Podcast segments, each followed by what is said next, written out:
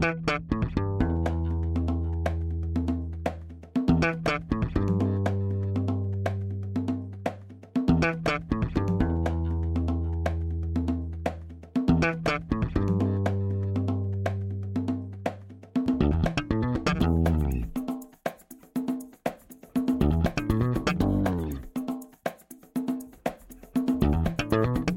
Este é o Tapa da Mão Invisível, podcast destinado àqueles que querem ouvir ideias que abalam sociedades e que não são ditas na mídia tradicional. Bem-vindo, Paulo Fux. Grande Júlio de Mostardas, agora com o microfone fora do mundo. Tudo bem? Tudo certo, como é que tá, cara? Tudo certo. Me diz quem é o convidado de hoje, Júlio, como se eu já não soubesse. E como se o pessoal clicou também não soubesse, né? Porque ele tá no banner do nosso episódio. Seja muito bem-vindo, Alex Catarino. É um prazer imenso estar aqui com vocês, Paulo e Júlio. Parabéns pelo projeto e recomendo já há muito tempo, desde o primeiro episódio, e acho uma iniciativa fundamental para defender as ideias da liberdade numa perspectiva nova e que esse tapa pegue mais pessoas. vamos lá, vamos, vamos distribuir violência aí pelo, pro, pro pessoal. Ferir o PNA. Alex, muito obrigado por ter aceitado o nosso convite e por estar disponível para tocar esse papo conosco aqui. Júlio, antes da gente avançar então na nossa entrevista, qual é o currículo do nosso convidado? Alex Catarino cursou graduação em História na UFRJ, realizou estudo nas áreas de História, Arqueologia, Paleografia, Filosofia, Teologia, Literatura, Economia e Ciência Política em diferentes instituições. Eu contei aqui nos dedos, que são oito em diferentes instituições de ensino e pesquisa no Brasil e no exterior. É membro da Edmund Burke Society, da T.S. Eliot Society e da Philadelphia Society, entre outras renomadas instituições de pesquisa. Atualmente é editor responsável pela LVM Editora, além de vice-presidente executivo do Centro Interdisciplinar de Ética e Economia Personalista, o CIEP. CIEP que se lê, Alex? Uhum. Curador do Clube do Livro Ludovico, gerente editorial do periódico Comúnio, revista internacional de teologia, especialista do Instituto Mises Brasil, professor de filosofia política da pós-graduação em escola austríaca e pesquisador residente do Russell Kirk Center for Cultural Renewal, dos Estados Unidos. É autor do livro Russell Kirk, O Peregrino na Terra Desolada, de inúmeros artigos publicados em diversos periódicos acadêmicos, de capítulos de livros, de verbetes e de obras de referência. Mais uma vez, muito obrigado. Que baita currículo. Parte desse seu currículo aqui eu conheci pessoalmente, que é o Russell Kirk Culture Renew nos Estados Unidos, em Mecosta. É Exato. a experiência que qualquer pessoa que defende a liberdade deve ter, é conhecer esse lugar que lugar bacana esse aí. Como é que tu chegou lá, Alex? Só assim, eu, eu, sei que quem clicou no banner desse episódio não quer saber muito sobre isso, mas eu acho que é interessante. Como é que tu chegou lá? Eu acho isso importante. A questão é engraçada, isso está ligado um pouco à minha história de vida com o próprio liberalismo. Eu brinco dizendo que eu nunca fui de esquerda, e é verdade. Eu acho que eu só fui simpático a ideias esquerdistas durante uns 15 minutos numa festa de faculdade lá pelo ano de 95, mas que depois eu consegui beijar a guria, é, eu nunca mais me interessei por ideia de esquerda. Então eu tive. O meu passado esquerdista durou 15 minutos só e a menina era bonita. Valia a tá, pena. Com, era de é, esquerda. E, e, por um motivo específico, acho, específico. Que, acho que é válido. Depois ela deixou de ser de esquerda. Mas o que acontece? É, eu sempre fui não de esquerda e sempre comecei desde cedo me preparar. Originalmente queria ser engenheiro aeronáutico, cursar ITA, essas maluquices, mas sempre estudando por fora economia política. E em 91 eu cheguei no Instituto Liberal e comecei a estudar as obras. Inclusive cheguei por intermédio de um livro, Crítica ao Intervencionismo, do Mises. E no Instituto Liberal eu comecei em maio de 92, a ser mentorado pelo finado professor Francisco Leme. Por volta de 96, eu estava estudando o pensamento de Edmund Burke, orientado pelo Og numa perspectiva liberal, mais hayekiana. E o Og sugeriu que eu fosse, eu tive umas dúvidas, que eu fosse conversar com o finado professor Ubiratã Borges de Macedo para debater melhor a questão do Burke. E eu fui conversar com o professor Biratã usando Hayek, usando Tocqueville, e ele perguntou: Você tem do Russell Kirk? Eu falei: Não. Quem é? Tem que ler? Ele falou: Tem. Ele me deu o livro do Kirksby Burke, para eu ler, isso em 96. E fui estudando o Kirk, só que muito aos poucos. Em 2002 eu fui para os Estados Unidos, fiquei lá quase um ano como pesquisador da Atlas Foundation, com Andrew Chaffin, e eu aprofundei mais os estudos do Kirk, não apenas como um autor conservador, que foi a trajetória que o professor Birat me passou, só que por intermédio do meu orientador na Atlas Foundation, eu comecei a estudar o Kirk como historiador dos Estados Unidos e também comecei a estudar nessa época o Rothbard como historiador da história americana. Aprofundei um pouco mais isso. Por volta de 2006, eu conheci o presidente do Cheston Institute, me passou para ler os textos do Kirk de crítica literária, e eu me encantei. E numa conversa com o professor Biratã Macida, eu falei, professor Biratã, qual autor o senhor acha que eu devo estudar de modo mais sistemático? E ele disse, tem que estudar o Kirk. Você está quase 10 anos que eu estou te forçando aí para esse caminho e você tem que fazer isso. Em 2007, o professor Biratã faleceu e eu me senti na obrigação moral de levar a sério esses estudos. Então, eu liguei para a Annette Kirk, a viva do Kirk, que eu conheci num congresso em 2004 em Chicago, na Philadelphia Society, e pedi se eu podia ficar um período lá como pesquisador. E fui no ano de 2008, fiquei uns dois meses lá em minha costa pesquisando, Voltei para pesquisar de novo em 2010 e veio a proposta dela de eu ficar como pesquisador residente. E aí fiquei lá de 2010 a 2018. A partir de 2008, eu comecei a estudar de modo sistemático e a partir de 2011 começamos a editar as obras do Kirk em português. Então saiu o, o primeiro livro dele em português em 2011 que foi a Era de T.S. Eliot, saiu em 2013 A Política da Prudência, em 2016 saiu o livro sobre Burke e esse ano está saindo A Mentalidade Conservadora. E em 2015 eu publiquei esse pequena apresentação ao pensamento do Kirk. Que é um excelente livro. Que eu tenho ele o autografado, que eu estava te falando antes, autografado pela NET em Mecosta em 2016. Foi um momento muito legal que quer conhecer Mecosta, assim, é um lugar, para quem não sabe, é uma cidade de quê? 400 habitantes, Alex? Nem isso? 430 né? habitantes, acho que agora 420 e poucos. que não tem quase ninguém lá. E tem o casarão do Kirk no meio do lugar, assim, uma mansão gigantesca. Eu me sentia dentro de um filme estando lá em Mecosta. Daí a gente passou aquele ano novo lá, tocando músicas ao piano natalinas. Ah, foi muito divertido, cara. Foi, foi um momento bastante Você peculiar. Você sente assim. um filme, em alguns momentos, inclusive um filme do Stephen King. Exato, porque parece Minha costa está entre as cinco cidades mais mal assombradas dos Estados Unidos. e é muitos dos fantasmas lá foram criações do Kirk, que além de um historiador da história americana e de um um filósofo moral, cientista político, era também um autor de ficção.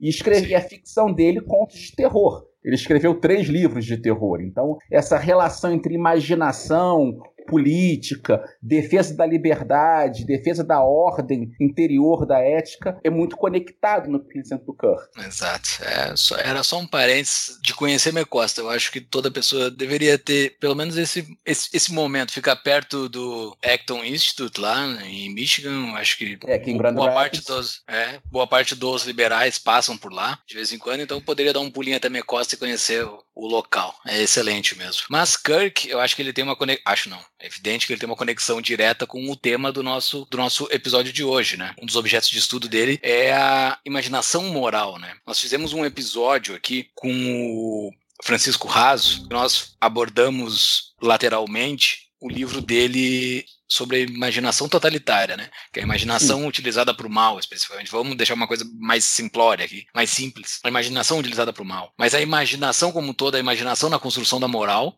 foi objeto de estudo do Kirk. Poderia nos explicar? Eu sei que tem livros Não. tratando sobre isso. Júlio, você está ah, falando dos nossos recados iniciais. Vamos Só. fazer o método podcast João Kleber para, para, para. Depois dos nossos recados, vamos falar sobre imaginação moral. Momento, recadinhos únicos iniciais. Então a gente apareceu de dia. Opa! Mágica! A mágica edição Quem está nos ouvindo não está entendendo o que a gente está falando. Quem está no YouTube nos acompanhando, gravamos numa noite o episódio e agora nós estamos fazendo os recados iniciais de dia. Por quê, Fux? Por quê? Por quê? Por quê? Porque o Skype nos. É, quem está acompanhando o nosso episódio por vídeo também vai ver que lá no fim o Paulo deu uma congelada. Uh, livre estou, livre estou, deu um. Chegou a Elsa ali, congelou o Paulo, ficou travado no Meu fim. Deus. Ah, Frozen. Bom, é verdade. Deu um probleminha no Skype, então a gente tá gravando os recados iniciais pós-programa, como sempre, só que agora são pós alguns programas. E tem uma surpresinha pra quem vê todos os episódios no YouTube, vai ver que a gente tá com a mesma roupa do dia que a gente gravou outro episódio. Então, já pode relacionar com a né, que a gente gravou o recado inicial. Pior. Também tem isso. é. Ah, é a- isso é a otimização de agenda, né? Da produtividade. Produtividade. é. Quem está nos vendo aqui, por favor, dê um joinha aqui embaixo, se inscreva no canal e quem está nos ouvindo em algum lugar, dá um pulo lá no YouTube para procurar o Tapa da Mãe Invisível e nos ajude se inscrevendo no nosso canal.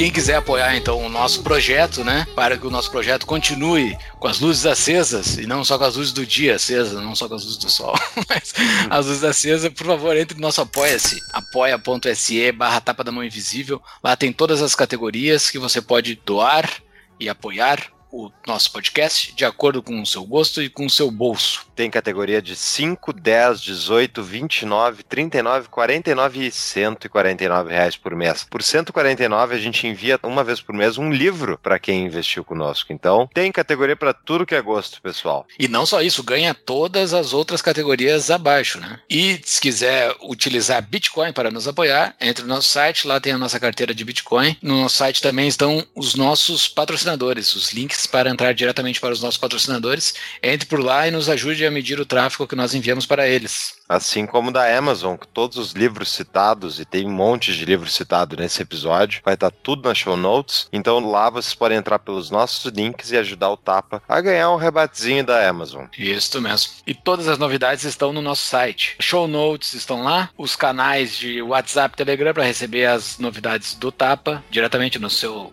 celular, livraria, artigos e para cadastrar o seu e-mail para receber as novidades do Tapa. E também lá estão todas as nossas redes sociais: Instagram, Facebook, Twitter e YouTube. Muito obrigado, pessoal, e voltamos para o episódio.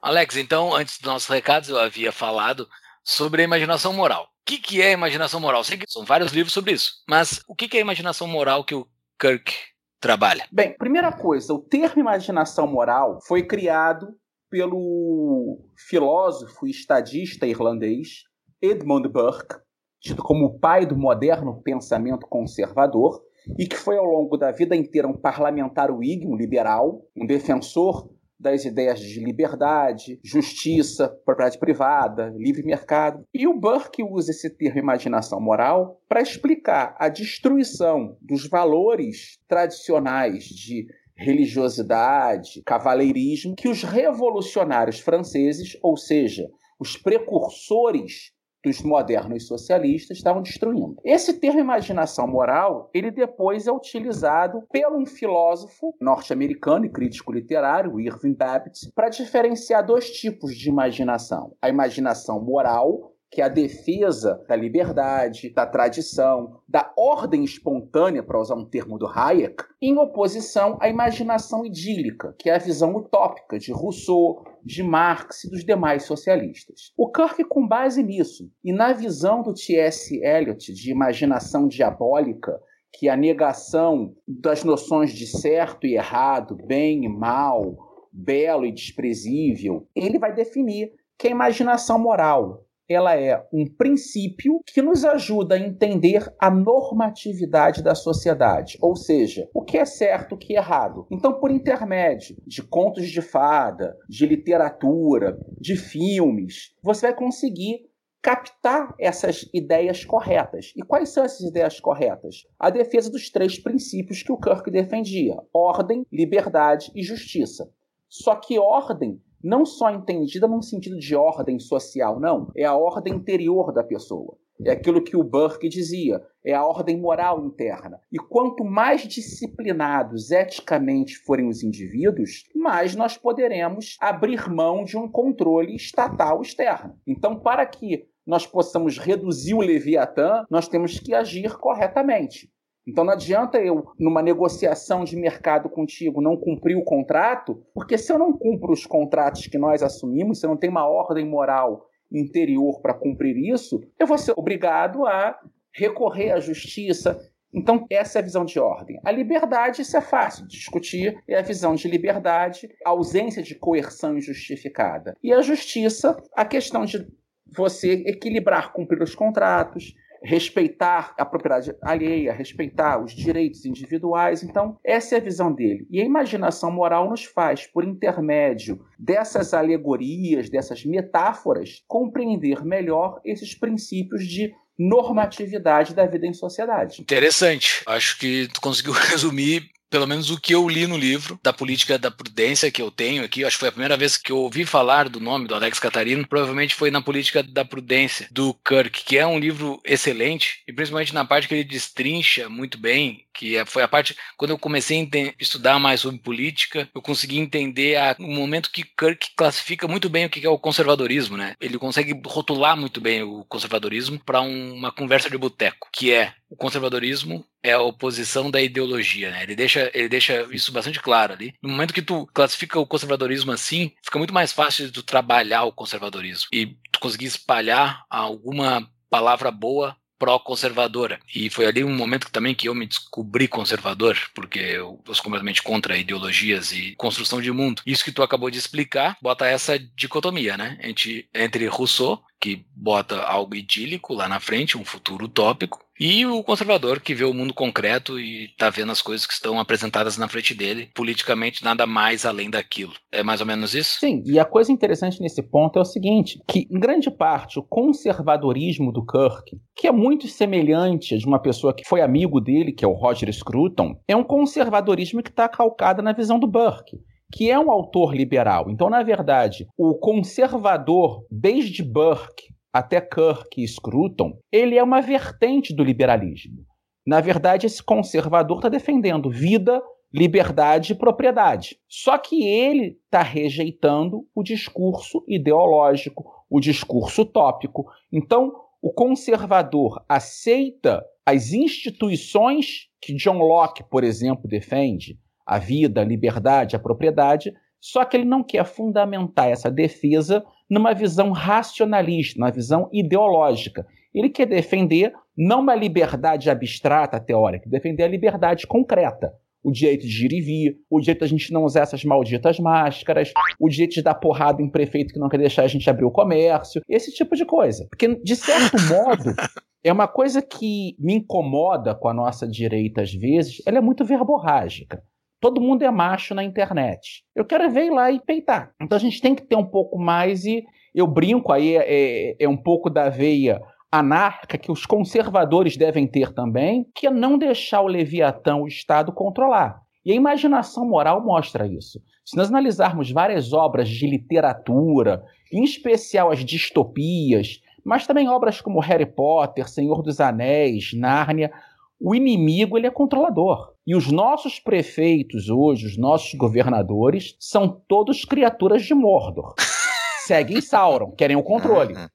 E a nossa Boa. liberdade não pode ser negociada. Até porque a visão moral que o conservador defender, ela só é possível em liberdade. Só é moralmente justificável um bom ato se você tem a liberdade de fazer o bem e fazer o mal e opta por fazer o bem. Se você é obrigado sempre a só fazer o bem, não tem a liberdade de poder escolher o mal, que virtude não a moral. Você, você obedeceu. Boa.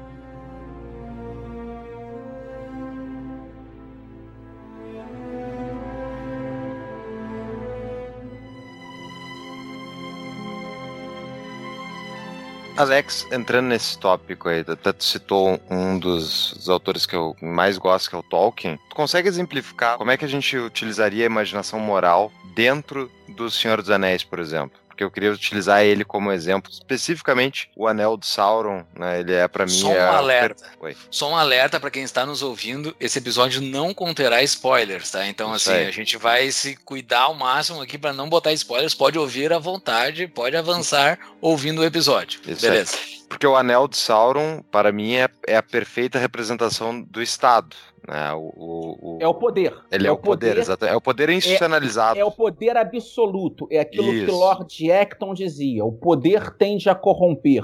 E o poder absoluto corrompe absolutamente. O anel é o poder absoluto.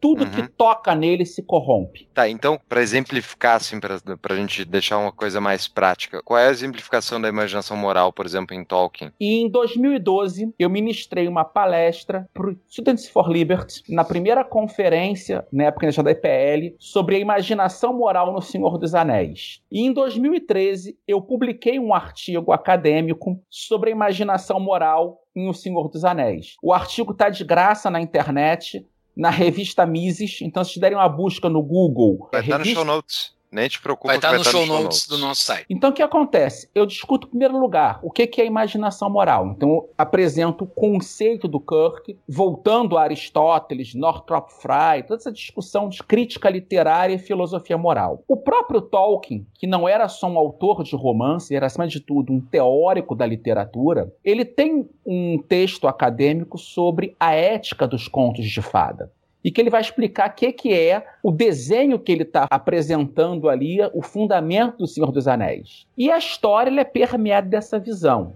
Então, se nós pegarmos no primeiro momento a ideia da defesa de uma. A liberdade é muito importante para o Tolkien, e o Tolkien era, ele se dizia, um anarquista, monarquista inconstitucional. Tanto que aqui as pessoas que já leram Democracia, O Deus que Falhou, de Hans Hermann Hoppe, a ideia do Tolkien em relação a como deve ser a sociedade é muito semelhante à do Hoppe, que é uma sociedade fundada nos direitos dos indivíduos, na pequena comunidade, tanto que a autoridade política do condado no Senhor dos Anéis e eu confesso que eu detesto os filmes, porque os filmes cometeram. eu acho, O Peter Jackson, como um grande cineasta neozelandês, ele não entendeu o que é o mundo inglês, ele não entendeu o que é o condado. E aí eu posso dar esse spoiler porque não está no filme, mas ele tirou uma das cenas principais do filme que depois dos hobbits saírem mundo afora para defender a civilização como um todo, defender os anões, os próprios hobbits, os elfos, os humanos, contra esse poder do Sauron, esse poder absoluto, esse estado autoritário, esse imperialismo que poderia ser muito associado tanto ao nazismo quanto ao comunismo soviético, eles se voltam para a terra deles. E ali eles encontram uma ditadura fascista.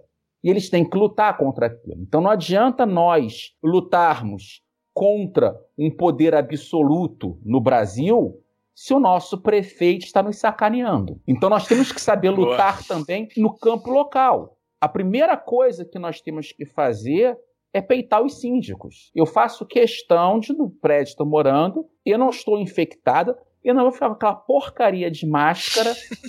e eu, quando vem, eu falo assim, tipo, assim, qual é o crime que eu estou cometendo? Até a direita, tá, tá, tá, obrigado, me processa.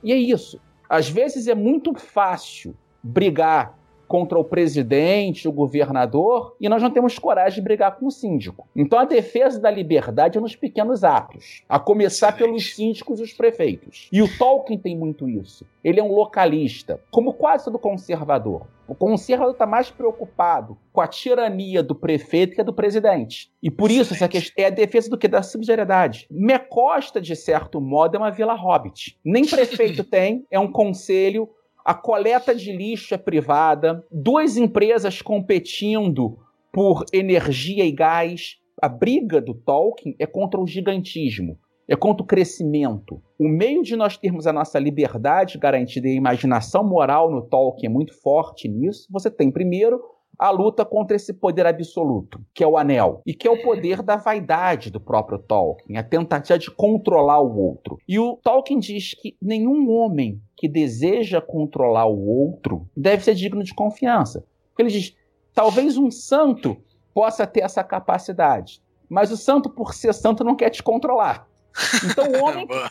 o homem mais perigoso de todos é aquele que acha que pode te controlar. O Tolkien é um anarquista, ele diz isso em Carta para o Filho. E ao mesmo tempo, ele tem uma carta para o filho que ele diz: ele não é nenhum progressista, como Saruman, aquele homem que quer inovação pela inovação, mas ele não é um, um embalsamador. De certo modo, o pecado dos elfos é querer impedir a mudança. Então o Sauron é um revolucionário, o Saruman é um revolucionário. Mas os elfos, eles se tornaram reacionários. Eles não queriam a mudança. E o verdadeiro conservador entende que é uma ligação entre passado, presente e futuro. Nós temos que preservar, conservar o que é bom, mas temos que deixar que venha, venham novidades, e aí é um filme que eu recomendo, que é o Leopardo, do Luquino Visconti. Os elfos, eles fizeram os três anéis iniciais para impedir que houvesse mudança. E deu a ideia para o Sauron fazer o anel não para controlar os outros.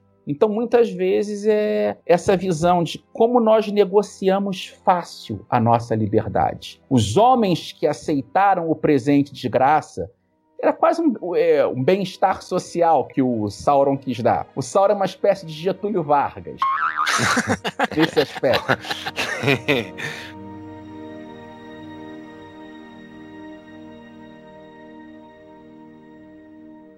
Tá, mas, mas deixa eu fazer, deixa eu fazer a jogada do diabo ali. Sobre o conservador. O conservador, ele.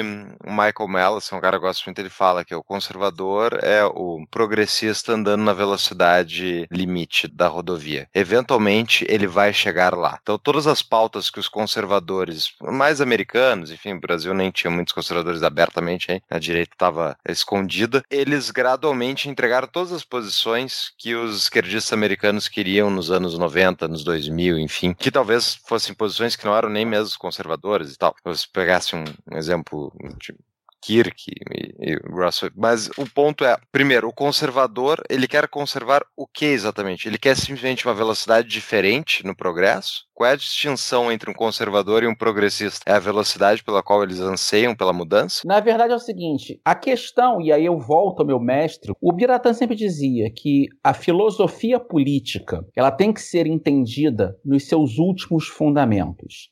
De modo tal que ela se encontre com a filosofia da história. E aí eu cito aqui um grande pensador brasileiro que faz essa distinção, que é o João Camilo de Oliveira Torres, autor de vários livros, eu destaco aqui A Democracia Coroada, que é sobre os liberais brasileiros na época do Império, e os construtores do Império, sobre os conservadores. Em Os Construtores do Império, ele se volta à definição de conservadorismo do Kirk. Então são seis cânones, seis princípios que defendem o conservador. O primeiro é uma crença numa ordem transcendental, numa lei natural, num princípio moral que se mantém, ou seja, o homem ele é ser humano em todas as épocas. Nós temos uma natureza humana que, independente de estarmos no Egito dos faraós, em Roma imperial, na Idade Média ou nos dias de hoje, nós temos características tanto físicas, biológicas, psicológicas, morais que se mantêm. Então, existe essa ordem transcendente. O segundo é a defesa de que há diferenciações sociais. As diferentes profissões, diferentes classes, então essa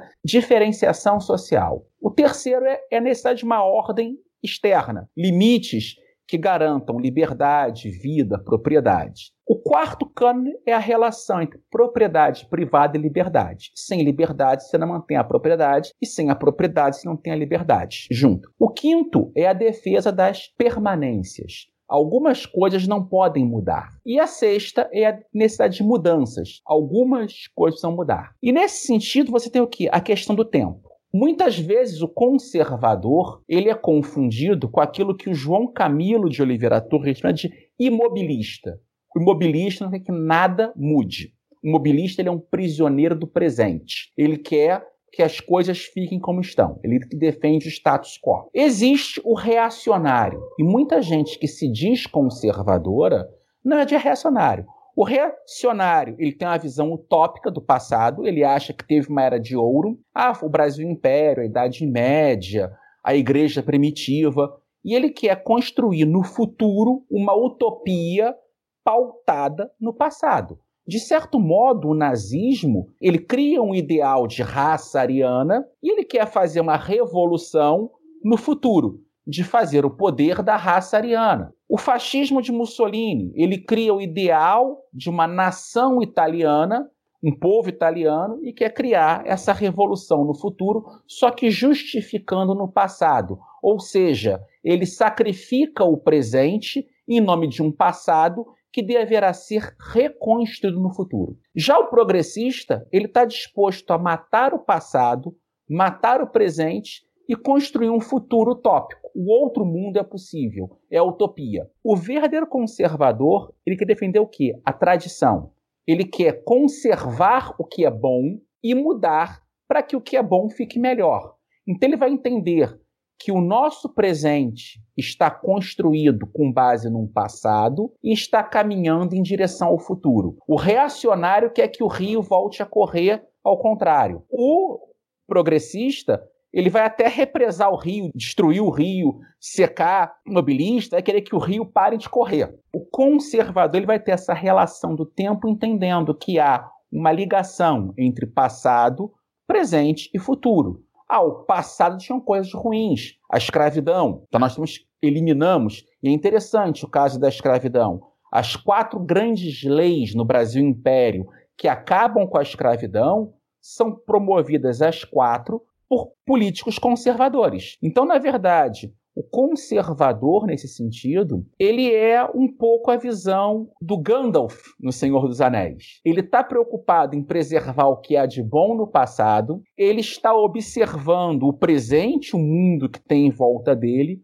mas ele também sonha com um futuro melhor. Então é o tempo. E a imaginação moral nos mostra isso. A própria questão do Harry Potter naquele espelho de José Se o homem fica olhando para aquele espelho, pensando só no futuro, sonhando, ele se congela, ele não consegue construir o futuro.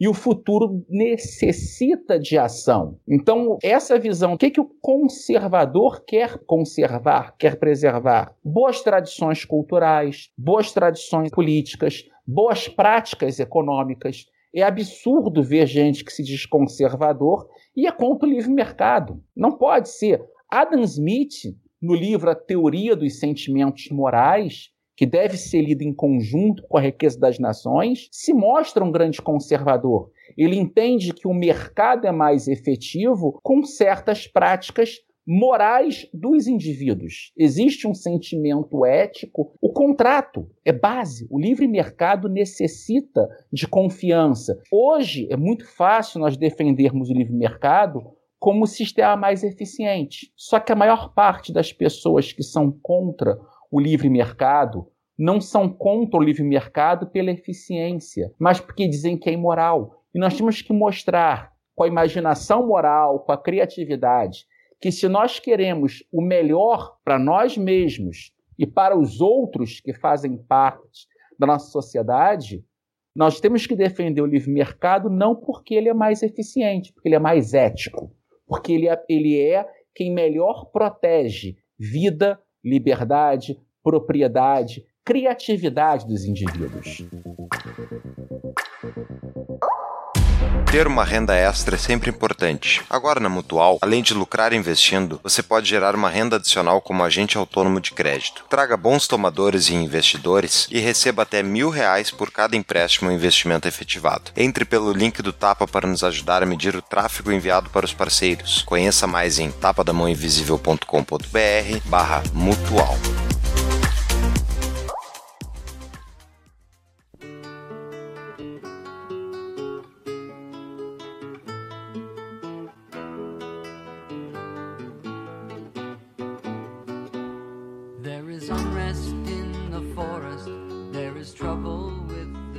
Desde que eu virei ANCAP, Alex, eu, eu sempre enxerguei o anel do Sauron como o Estado. O homem, enfim, fraqueja e ele tenta, em vez de destruir o anel, ele tenta, que nem os, os, enfim, os Gondorianos, tenta tomar o anel para si, porque com o poder do anel eles vão poder impor a vontade e fazer as coisas que têm que ser feitas. E é o que eu vejo muitas pessoas que tentam reformar o Estado. Vamos reformar o Estado dessa vez, vai. É só o grupo certo pegar o anel que vai dar certo. E daí, tipo, eu sempre tirei, eu não sei, tu, tu enxerga essa relação? Democracia. Eu amo a democracia. Me dá um poder de chanceler supremo por mais tempo e eu vou acabar com essa guerra civil. Muitas vezes, Palpatine explica o anel. E há uma ligação. Tem uma entrevista do George Lucas em 77 para a revista Playboy, que ele diz que ele se inspirou muito em O Senhor dos Anéis para fazer Guerra nas Estrelas. E o anel, ele é, por um lado, é o Estado, é a máquina, é a Estrela da Morte. É aquele apetrecho que vai te dar o poder é a Petrobras de Vargas. É não só o Estado, mas os meios que o Estado Nacional moderno, e aqui é é uma discussão que eu faço, é interessante, não posso dar spoilers, mas eu dou o curso meu da pós-graduação de escola austríaca de filosofia política. E é uma cadeira sobre escola austríaca, teoria política, e que o centro do curso é mostrar a visão de democracia da escola austríaca, principalmente a visão do Mises, do Hayek, do Horba do Hope. Eu, na primeira aula, vou discutir o que, que é filosofia política, qual é a diferença dela para a ciência política e quais são os 12 principais conceitos da política, dos quais eu defino 11. O décimo segundo eu não defino. E a turma fica doida. Eu digo, olha, para entender o que, que é o pensamento político da escola austríaca, nós temos que entender que a escola austríaca é uma corrente do liberalismo, que por sua vez é uma das correntes da filosofia política. Então eu passo a segunda aula inteira discutindo o que é filosofia política de Platão a Maquiavel. Na terceira aula, a política moderna. Hobbes, Baudin, Locke, até chegar ao início do século XX. Para na quarta aula, sim, explicar os quatro autores liberais e concluir o décimo segundo conceito, soberania, como monopólio. A soberania é o monopólio do Estado e da sociedade. E é esse, na minha opinião, o grande ensinamento do Hope. Tanto que nesse artigo meu sobre o Senhor dos Anéis, você já não vê eu citar o Hope o tempo todo. O anel, ele é o Estado. Você querer fazer o bem por intermédio de um ente que é necessariamente mal, o Leviatã, o Estado Nacional moderno, você não vai funcionar. E aí eu aconselho um vídeo que eu gosto muito de uma velhinha, as 10 razões porque a máfia é melhor que o Estado. Esse vídeo é ótimo mesmo, vou botar no show notes. Senhor dos Anéis, na minha opinião, é a maior obra literária do século XX. Eu acho que só duas obras chegam perto e se equiparam. No campo do romance, o Ulisses, do James Joyce, e no campo da poesia A Terra Desolada, do T.S. Eliot. Sendo que o próprio Tolkien diz, ele se inspirou muito, ele era um leitor de Eliot, e ele se inspirou muito em James Joyce.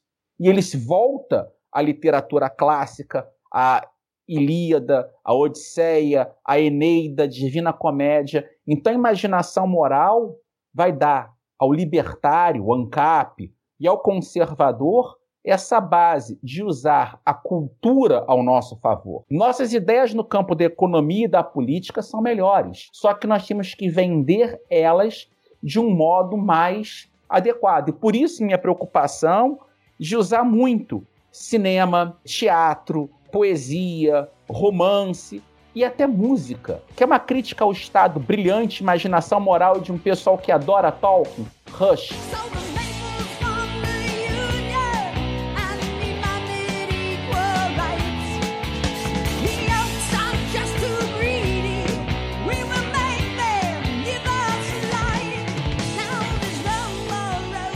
Aquela música The Trees. Aquele é o Estado. Você vai reclamar porque os carvalhos são mais altos que os bordos e no final vai vir o Estado dar a justiça com machadinha, corta todo mundo.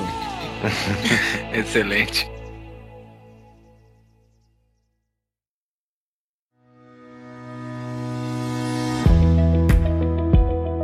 Lembram da Cap Rate? Dos mesmos empreendedores da Cap Table, uma outra opção de investimentos. Renda fixa através do mercado imobiliário. A Cap Rate permite que você invista no mercado imobiliário a partir de mil reais, com a segurança desse mercado e rentabilidade atrativa pré-fixada. Entre pelo link do Tapa para nos ajudar a medir o tráfego enviado para os parceiros. Conheça mais em tapadamainvisível.com.br barra cap. Parece que a gente se combinou porque tu deu a deixa pra minha próxima pergunta. Foi citado. Senhor dos Anéis, Harry Potter, Star Wars, várias obras da cultura popular, da, da cultura pop, da indústria da mídia que muita gente acha mídia barata, de conteúdo barato. A indústria da cultura, essa indústria, o, o showbiz, existe possibilidade de colocar ideias boas ali dentro, embora tu já tenha dado vários exemplos, eu imagino a tua resposta, mas é um bom caminho utilizar o showbiz para colocar boas ideias dentro e, e há possibilidade de fazer isso ainda, porque são obras que ocorreram, mas pode ocorrer ainda para o futuro isso? Pode, claro que pode. Eu sou muito otimista, eu acredito na criatividade humana. É interessante, tem um vídeo que eu recomendo muito de Sir Roger Scruton defendendo Harry Potter. Scruton, aquela figura que tem a ideia de um mal-humorado inglês, tomando chá, vinho branco. e- Ele leu Harry Potter e adorou, ele defende Harry Potter como uma das grandes criações. Eu vejo que na segunda metade do século XX, início do século XXI, nós temos duas obras-primas na literatura popular. Uma é o Harry Potter, a outra, os Jogos Vorazes. Só que eu defendo essas duas obras não só. Barbaridade. É um outro tema. Parece que parece que a gente tá meio combinado porque é um outro tema que eu queria falar contigo, que é Jogos Vorazes. Não, não só pelos princípios de defesa de valores conservadores e libertários que essas obras têm, mas porque são bem escritas. O primeiro cuidado que nós temos que ter, desculpe meus amigos randianos, o discurso de Ayn Rand é ótimo, ela converte muita gente, só que é literatura ruim, é chata. Se eu fosse editor de Ayn Rand, aquele discurso do John Galt não pegaria quase um quarto do livro. É muito longo. A gente tem que ter, a gente tem que ter a revolta de Atlas em mangá. E aí cabe Exato. novas mídias. Então a criatividade humana continua. Só que mais do que nós criarmos uma obra didática, a imaginação moral é uma via de mão dupla. Existem obras que contêm imaginação moral, mas existem obras que você tem que saber pegar aquela obra e usar a teu favor. A imaginação moral não é só o que o autor diz, é como você pode interpretar aquela alegoria, aquela metáfora para usar. Por exemplo, você pega um livro como Tacão de Ferro, Jack London. Era um socialista, comunista total. Só que você pode usar o escrito do Jack London a teu favor e tem passagens, porque até mesmo um idi- até mesmo um relógio parado dá a hora certa duas vezes ao dia. Então, até mesmo o Marx acerta muitas vezes. Eu brinco, adoro dar aula de defesa contra as artes das trevas. O autor que eu mais gosto dar aula é Marx, que eu adoro usar Marx contra os marxistas. Sim. Então a gente tem que ter esse tipo de inteligência, e mesmo uma obra de um autor esquerdista, é você pegar a obra do autor esquerdista e falar, mas espera aí, isso que você defende aqui é totalmente ANCAP, é totalmente conservador. Mas tem autores que são deliberadamente de uma visão em defesa da liberdade. Jogos Vorazes, muita gente acusou a Suzanne Collins de, na obra dela, fazer propaganda conservadora. Ela, de fato, é uma autora conservadora, católica e contra o Estado grande. Eu divido, assim, os meus amigos, eu, eu tenho bastante briga com eles sobre filmes, e principalmente, assim, tem os amigos que gostam do fim de Jogos Vorazes e os amigos que eu não gosto. Basicamente isso. Porque, cara, o fim de Jogos Vorazes Tu, tu é não, tu não, tu absurdo. não vai falar. Não, vou Não falar, vai falar. vou falar. tá? Mas, mas a, a, a lição Mas o é fim o de Jogos seguinte, Vorazes é é um, de é um novo. tapa na cara, assim, que é absurdo. é um tapa na cara. Por quê? Porque, de novo, você achando que pelo Estado, pelo anel, Exato, você vai resolver a exatamente. solução. exatamente. E até mesmo o político que parece bonzinho, voltemos àquela clássica conversa de Palpatine e ainda Anakin Skywalker na ópera. E ele diz: Qual foi a primeira lição que eu te ensinei? Que quem tem o poder mais teme? Perder o poder. Esse é o ponto. E ele diz: aí vai contar a história do mestre dele, Darth Plagueis, que conseguiu, inclusive, conquistar a imortalidade. E ele temia uma coisa: perder o poder. Até que chegou o aprendiz dele e o matou. Ele podia salvar os outros, mas não podia se salvar. O personagem fundamental pro Palpatine, eu não- vou dar spoiler aqui, mas o personagem fundamental para que ele possa chegar no poder é um Jar Jar Binks, né? Se não tivesse o Jar Jar Binks batendo boa- palma com e boas levando ele. Exato. Precisa do Jar Jar Binks tolo, Precisa. idiota, bobão, porque senão tu não consegue, não consegue chegar no poder, né? É uma brincadeira que eu, até na palestra minha de Star Wars, em 2013, que eu fiz pro Center for Liberty, ficou brincando o Adriano, Jean Turco e eu com isso, em defesa da corrupção. Uma das desgraças do Brasil hoje é que, de certo modo, os bolsonaristas compraram o discurso anticorrupção, compraram o pacote 100% do Sérgio Moro e que virou um problema para eles. E a grande vantagem nossa é que o Estado tem essas crises. De novo, é o que Montesquieu dizia: a França cresce à noite enquanto o Estado dorme. E a minha grande. tem- Tenho amigos queridos no novo. Só que eu sou totalmente contrário à visão do novo de Estado eficiente. Porque você defender o Estado eficiente é você defender o estuprador eficiente.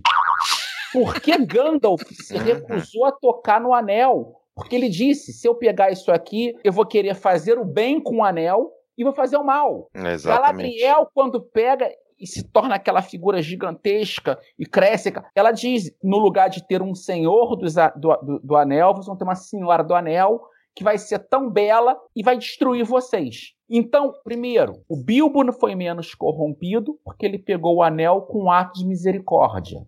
Ele não quis matar o Gollum. E o ato de misericórdia possibilitou que o anel não preservasse tanto. O Frodo é o senso de dever, mas não consegue também, porque é difícil você largar e só a providência que vai agir isso. Então, não adianta achar que por Bastiat já dizia isso, nada menos liberal do que tentar implementar o liberalismo pelo Estado. Temos amigos queridos no governo, Salim Matar, Paulo Ebel, Gianluca Lorenzon, tem muita gente boa no governo. Só que eles estão fazendo o que é possível e é pouco. Ah, PEC de liberdade econômica foi ótima. Só que você fala com o Jean, Jean, a gente tem que fazer o seguinte: conseguir o nível federal, tem que agora fazer no nível municipal, tem que ser de cima para baixo, de baixo para cima.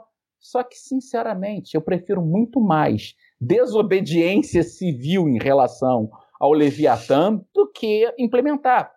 Aí a discussão, ah, vamos esperar a Petrobras dar mais lucro para privatizar. Privatiza logo, privatiza tudo. Essa situação do MEC é ótimo. Eu quero. Eu penso, ah, porque a universidade está parada há É três pegar meses. o anel pra coisinha dar certo. Não, eu só vou soltar o anel logo ali na frente. Mas não, vai- não vai soltar, né? Gente, a melhor coisa que pode acontecer são essas universidades públicas paradas. É menos esquerda sendo formado. Vamos fazer o seguinte: vamos, vamos- pagar o dobro de salário aos professores se eles ficarem em casa não ensinando. Faz menos mal. É, no caso federal, com certeza.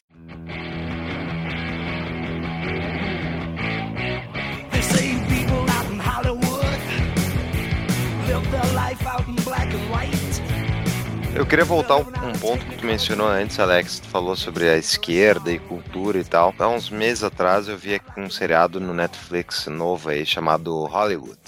Eu não recomendo, achei horrível. Mas uma das coisas que ele fala sobre a- os estúdios de Hollywood nos anos 60, 70 e tal, pra mim ficou bem claro que, tipo, eles escreveram naquele seriado, tá? Como é que eles gostariam que Hollywood tivesse acontecido nos anos 60. Eles mudaram como é que foi a realidade em termos de movimentos civis, enfim, de discriminação contra mulheres, homossexuais e tal. Eles reescreveram a história para ficar do jeito que eles gostariam que fosse, na minha visão, essa é a minha percepção. E, enfim, muitos, obviamente, em termos de emancipação das pessoas, eu acho ótimo. Só que o ponto é que eu olhei assim, pá, é isso que a esquerda faz muitas vezes. Ela pega alguma questão cultural e ela reescreve aquela cultura de acordo com os valores dela. E como as pessoas não foram lá ler a, a história original, enfim, não, ninguém foi estudar, as pessoas estão se formando pelo seriado Netflix, pelo, enfim, pelo podcast, mas elas não vão ler o livro, várias das pessoas. A impressão que fica é essa, é a cultura reescrita através de um programa esquerdista. Queria tu concorda com isso? De forma geral, né? Não sobre esse seriado A específico. questão é a seguinte: existem sempre manipuladores. Eu não acredito em teoria da conspiração, mesmo que elas existem. Existem conspiradores, existem conspirações. Uhum. O X-Men, ele tem uma mensagem libertária em relação a direitos civis, contra discriminação, que é muito interessante. E aí que tá. O conservador, mesmo que ele seja um católico que acha, ah, não, você é homossexual, vou rezar para que Deus tenha misericórdia, vai porque é pecado que você está fazendo. Só que ele não vai ficar fiscalizando a alcova do outro. E o problema é que nós politizamos as alcovas. A esquerda transforma tudo em política. Sexo é política, raça é política, status social é política. E para o conservador, a divisão entre dois grupos só: pessoas honestas e pessoas desonestas. O que você faz a quatro paredes é teu problema. Só que não venha trazer a tua vida privada para a arena pública, para a política. Todos são iguais perante a lei. Ponto. O conservadorismo nessa visão burkeana, kirkiana, que existiu na prática e ainda existe, Inglaterra, Estados Unidos, e que foi vigente no Brasil Império, é uma vertente do pensamento liberal, só que uma vertente antirrevolucionária, reformista. Você vai conseguir mudar as coisas ruins via reforma, não revolução. Eu até explico isso, eu recomendo aos leitores um livro, e vou ver se consigo até fazer um sorteio para quem está nos acompanhando, que é o Evolução Histórica do Liberalismo, que o professor Antônio Paim organizou. E o primeiro capítulo é um capítulo que eu tento definir o que é liberalismo. E tem uma seção que eu mostro que o conservadorismo, tal como defendido na linhagem de Burke, é uma vertente moderada, liberal, não revolucionária. Então esse é o nosso ponto. Só que você pega pelo mesmo lado que existe a mensagem progressista que você falou, que quer mudar os costumes, essa de Hollywood, você pega dois seriados que são extremamente conservadores e que sempre que eu encontro meu querido amigo, amigo Bruno Garchag, a gente se encontra umas duas vezes por mês para tomar um vinho, um uísque, fumar um charuto e jogar a conversa fora. E nesse aspecto, a gente sempre conversa, Bruno e eu, Peak Blinders.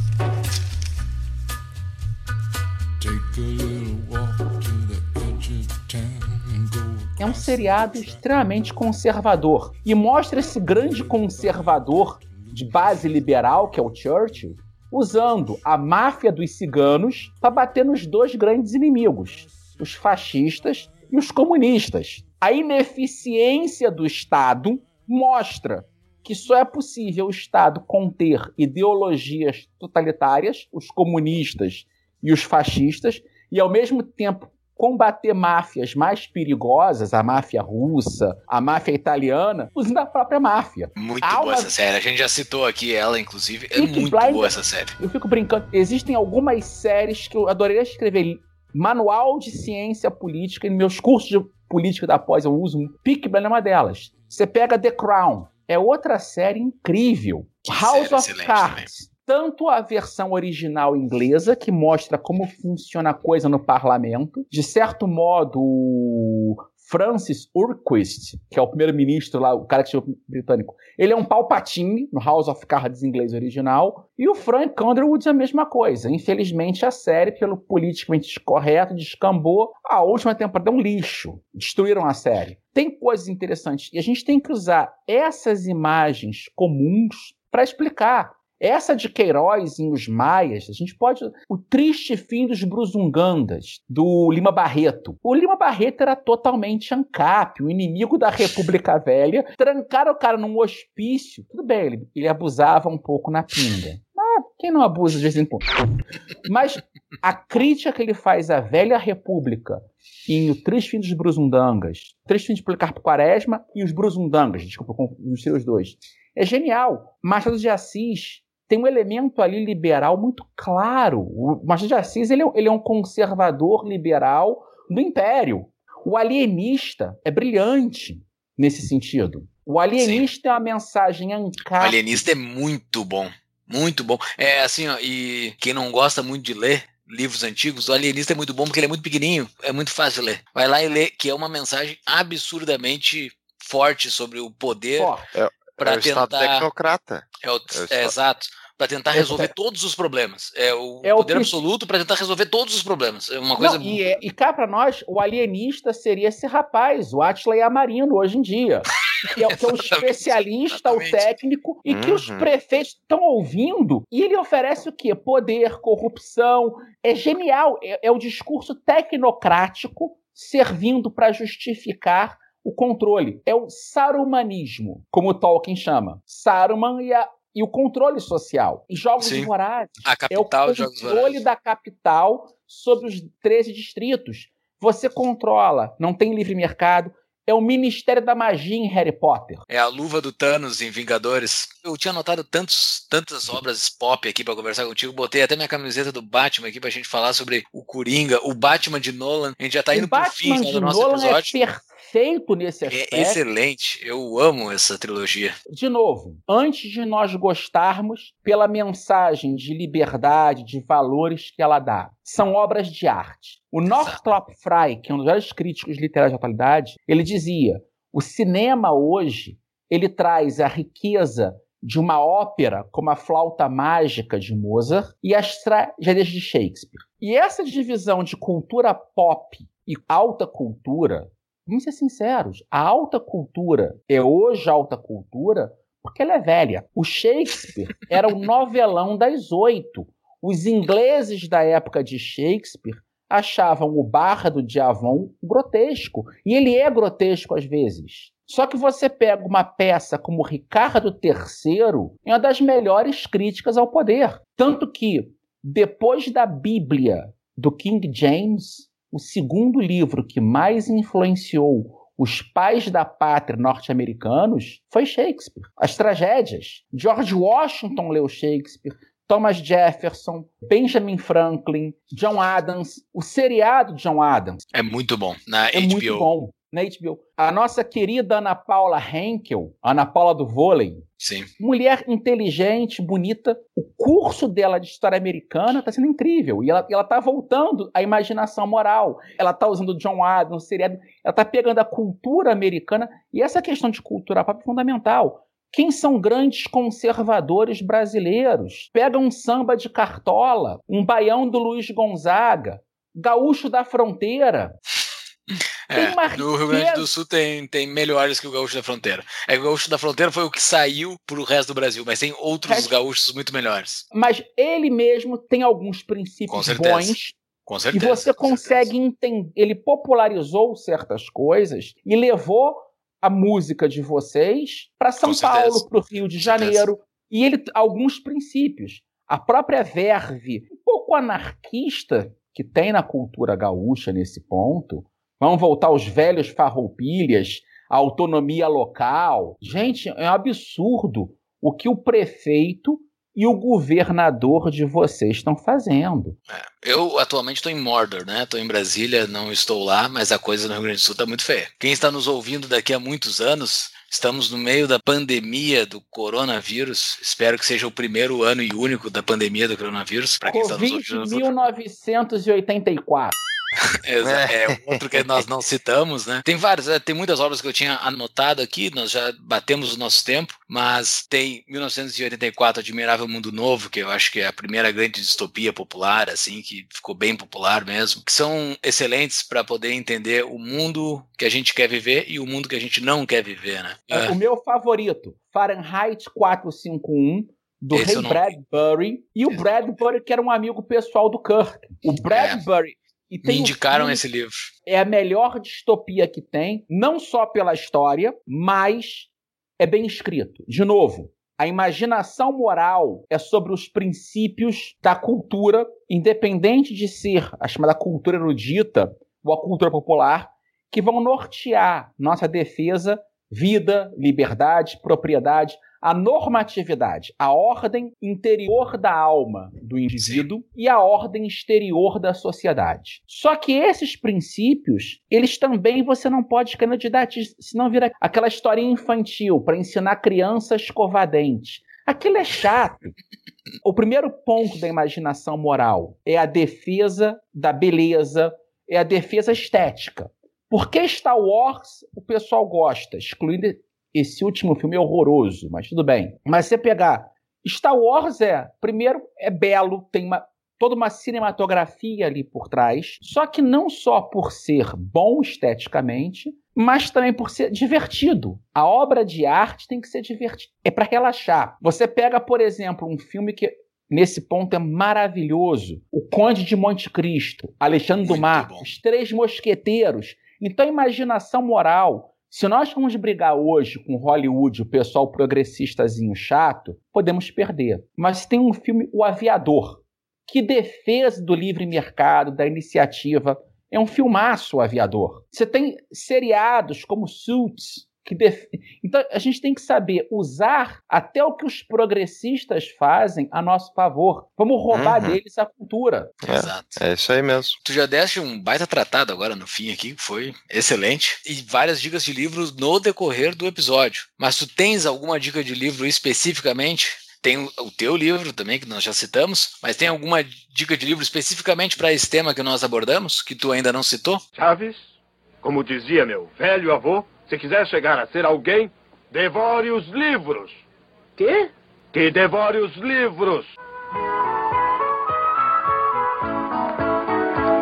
Olha, o melhor livro é um livro difícil. O meu livro, em parte, é um resumo dele. E o livro em si é a era de T.S. Eliot do Kirk. A peça do Eliot, Assassinato na Catedral, o Eliot usa a história do bispo Becket, que foi mártir, porque lutou contra o poder de Henrique II. E ele escreve essa peça para mostrar a luta do indivíduo, da consciência individual contra os poderes totalitários da época dele. E o Clube Ludovico, o livro que foi do mês de junho, Governo Onipotente, do Mises, é um super tratado, é um baita tratado, porque ele mostra que o intervencionismo de uma ideologia hegeliana de direita, o nazismo, Sim. no campo da economia é igualzinho à hegeliana de esquerda. O comunismo é o livro que eu recomendo muito, O que deve ser feito do Hope. Como grande livro aqui, eu vou indicar A Era de T.S. Eliot, A Imaginação Moral do Século XX. É uma grande obra que você vai entender o que que é o século XX por intermédio do maior poeta e dramaturgo do século XX. E cabe a quem gosta de cinema, mangá, videogame. Nós que somos nerds, vamos tentar usar, levar a- as palavras de Hope. E quem faz isso muito bem é um, é um autor chamado Paul Cantor, que ele escreveu sobre Simpsons, Arquivo X, Star Trek, usando praxeologia misesiana, ordem espontânea hayekiana e anarcapitalismo hopiano com cultura pop. E esse Que autor, mix. Paul Cantor, é um dos maiores especialistas em Shakespeare da atualidade. Ele escreve os manuais de Shakespeare para Oxford, mas vai discutir também Simpson, Arquivo X. A gente tem que descer desse pedantismo de alta cultura. Pink Floyd, Rush e Yes, o rock progressivo e o heavy metal tem muita mensagem para a liberdade. Ramones, o punk, a gente tem que saber usar isso para comunicar aos jovens essa mensagem de vida, liberdade, propriedade. Ordem, liberdade e justiça. É isso, é imaginação moral. Muito bem.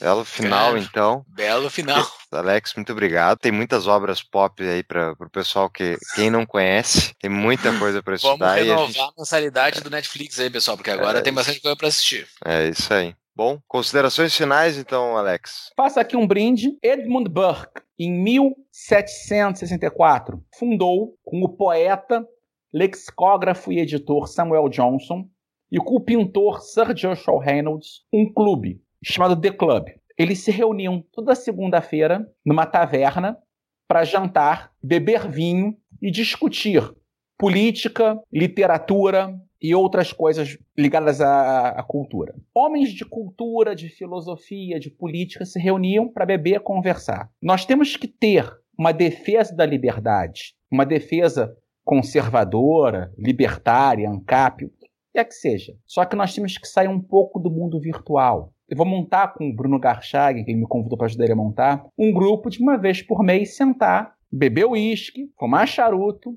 e discutir um livro. E falar de música, de poesia. Nós só vamos ganhar essa guerra pela cultura. Nós temos que ser legais. Então, essa rede virtual é importante. E aí é um desafio. Por que não fazer uma vez por ano, um tapa da mão uma vez por semestre, numa cervejaria, num bar, numa charutaria, para que as pessoas que acompanham vocês no mundo virtual estejam juntos? E vamos e discutir, discutir cinema, discutir filme, discutir música. A gente tem que sair da caixa, a gente tem que ir além. E a cultura está a nosso favor. É o que o nosso querido Rodrigo Marinho sempre fala. A liberdade vai vencer. Nós temos as melhores ideias, nós as melhores pessoas. Só que a gente tem que melhorar o nosso marketing. E aqui esse grupo que eu falei, o The Club, do Samuel Johnson, Edmund Burke e do Joshua Reynolds. Eles sempre começavam as reuniões deles com um brinde. Esto perpétua, que é o lema de Veneza. Que seja perpétuo, que dure para sempre. E que o tapa da mão invisível dure para sempre. E que essa luta pela defesa dos bons princípios conservadores e dos bons princípios libertários avancem.